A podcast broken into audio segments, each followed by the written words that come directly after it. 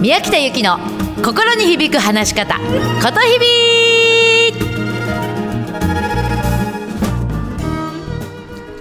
おはようございます。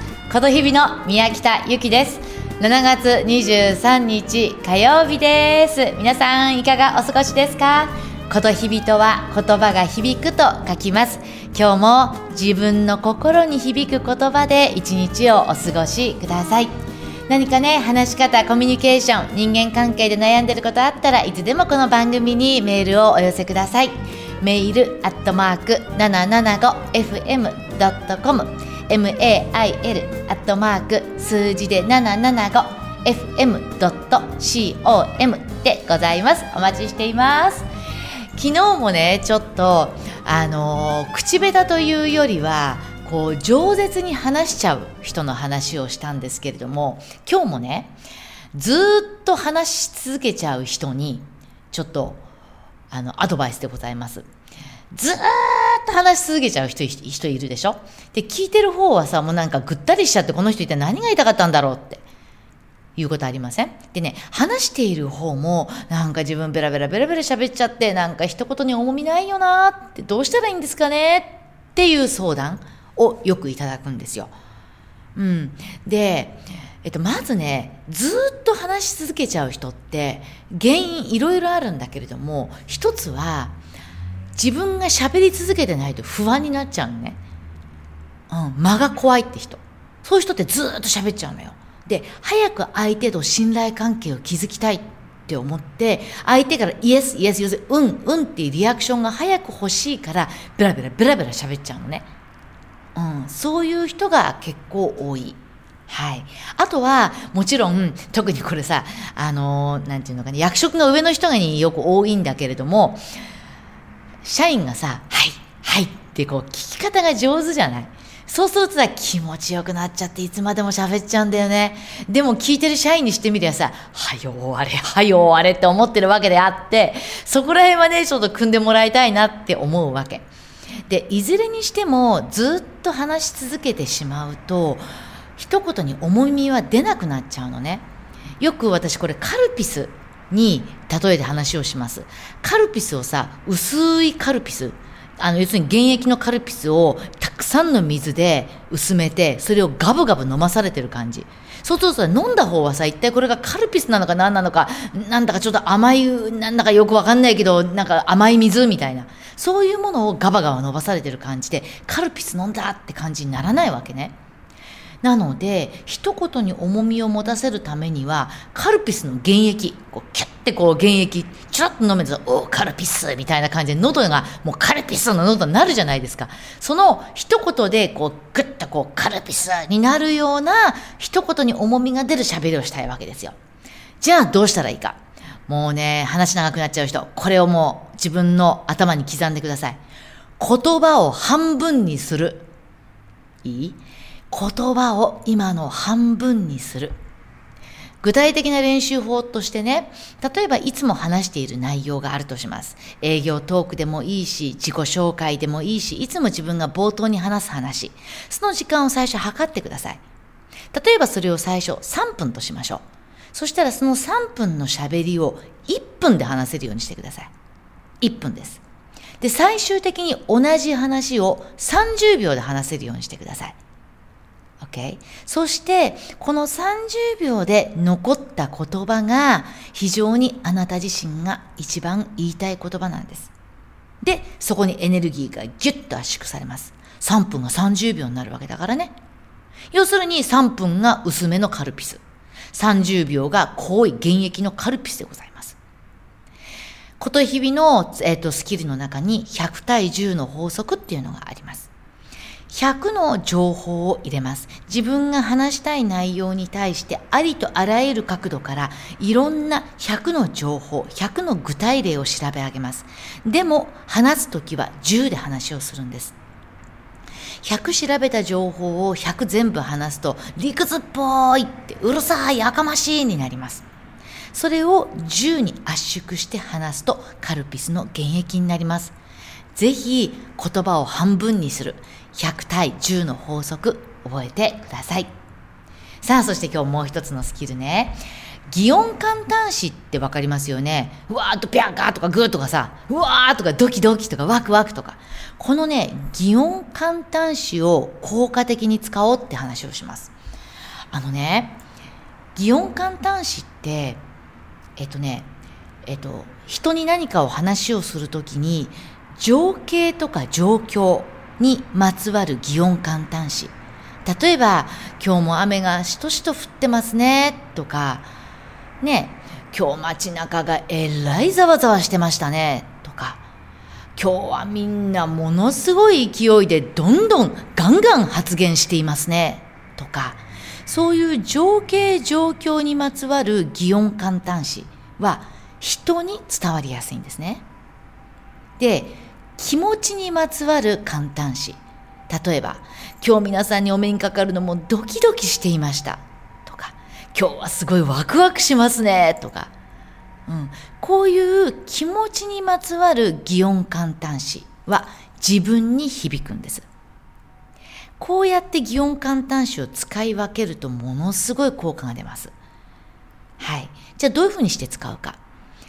情景状況にまつわる擬音簡単詞っていうのは人に伝わりやすいから何か話をするときにちょっと難しい話をしちゃう。ね、なんか理論とか理屈とか法則的なこと。そういう時にはこの擬音簡単詞を話の中にいっぱい入れてあげると相手はものすごく聞きやすくなります。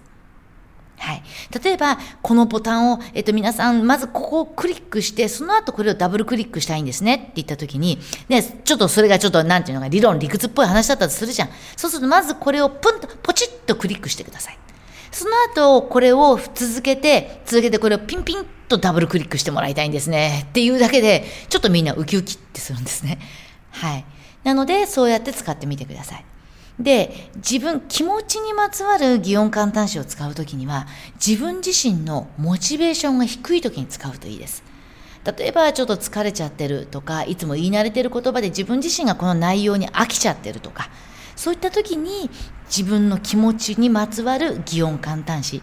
で、さっき言った、いや、もう今日ね、超ウキウキしてたんですよ、とか、ドキドキしますね、っていう言葉を使ってあげると、自分のモチベーションが上がります。そうやってちょっと使い分けてもらいたいのね。OK ですか？でね、あのさ、あの、私今こうやってラジオでペラペラペラペラ喋ってるんですけどね、よく言われるんですよ。あの、こう、宮北さんって、こう、緊張したりとか、こう、なんか突っかかったりとかドキドキしたりしないんで、それをドキドキしたりしないんですかって。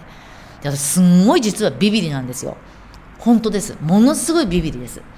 人前で話す時にも、あの、初めて話す内容は未だに原稿に起こすんですね。で、本当にこうセミナーをやりだした頃はね、原稿によ、原稿にここで水を飲むとか、これはホワイトボードに書くとか、そういうことまで原稿に書いてたのよ、マジで。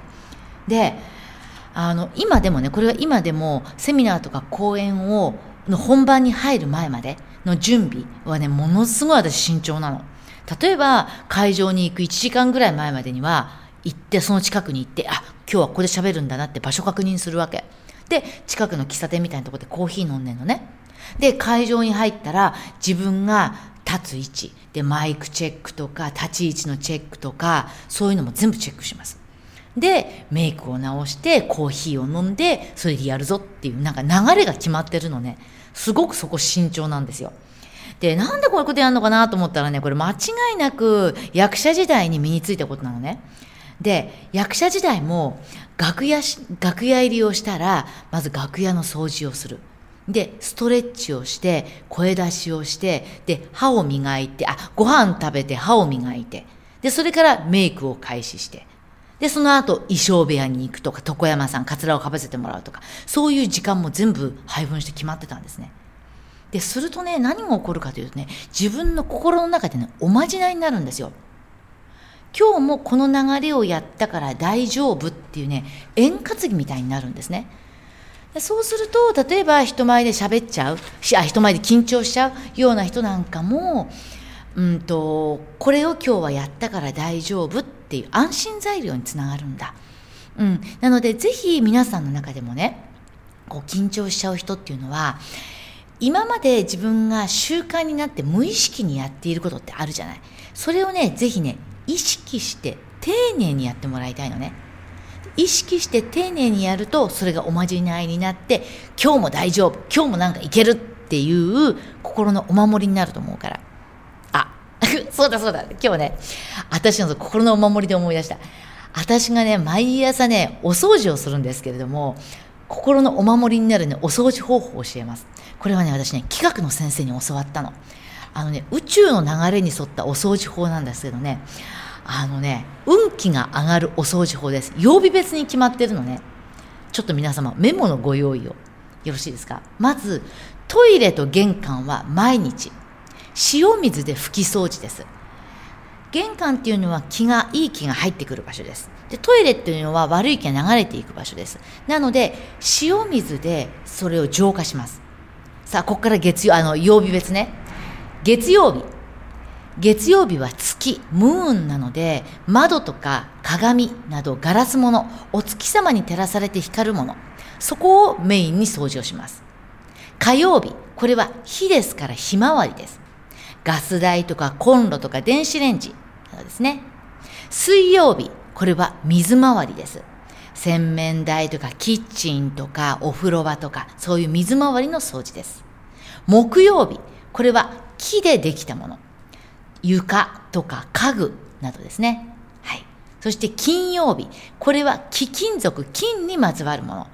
例えば、アクセサリー、時計、あとお財布の中の掃除も金曜日にやるといいそうです。そして土曜日。これは土にまつわるもの。なので、お庭。お庭がない人はベランダのお掃除がいいですね。そして日曜日。これはお日様に照らすもの。なので、お洗濯。大物、例えばシーツとか大きなものを洗うの時にも日曜日にやるといいですね。これをやるんですね。で、最初は大変かもしれないんだけど、これ曜日ごとにやっていくとね、月曜日の、例えば窓なんかも、毎週毎週拭いてるってそんな苦にならないのよ。うん。で、こうやって運気が上がるんですね。ぜひ皆さん、運気が上がるお掃除法やってみてください。これも心のお守りの一つになると思います。さあ、こんなようなね、えー、お得な情報、あの、自分は今日も自分らしく話せる、コミュニケーションが取れる、なんていうようなメールマガジンをね、流してますので、これもぜひ登録していただきたいと思います。毎日12時に流しています。メルマガ宮北で検索してみてください。アドレスとお名前を登録するだけで、えー、できますのでね、こと日々通信でございます。ぜひこれも読んでください。さあ、それでは今日の一曲でございます。シーラー・イー、セックス・シンボル。今日も面白い一日をお過ごしください。じゃあねまたね